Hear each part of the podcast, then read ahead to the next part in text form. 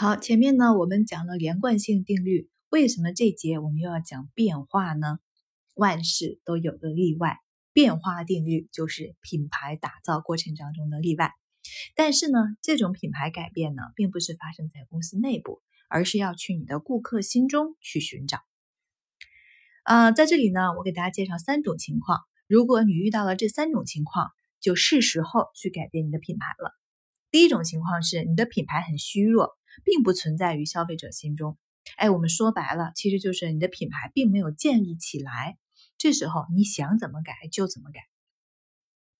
第二种情况呢，是沿着食物链向下调整，也就是说向价格更低的方向进军。顾客会认为说，哇，好赚哎，原来他们那么贵，现在卖的便宜了，买到划算的货了。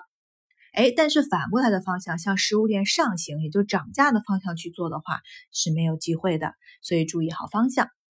第三个呢，是你的品牌啊，在一个缓慢发展的领域当中，需要经过一段很长的时间才会发生变化。那这个时候，你也可以去选择发生一些变化，以让它更好的去适应领域的发展。想改变品牌，先去研究下顾客心智，不要忙于下手哦。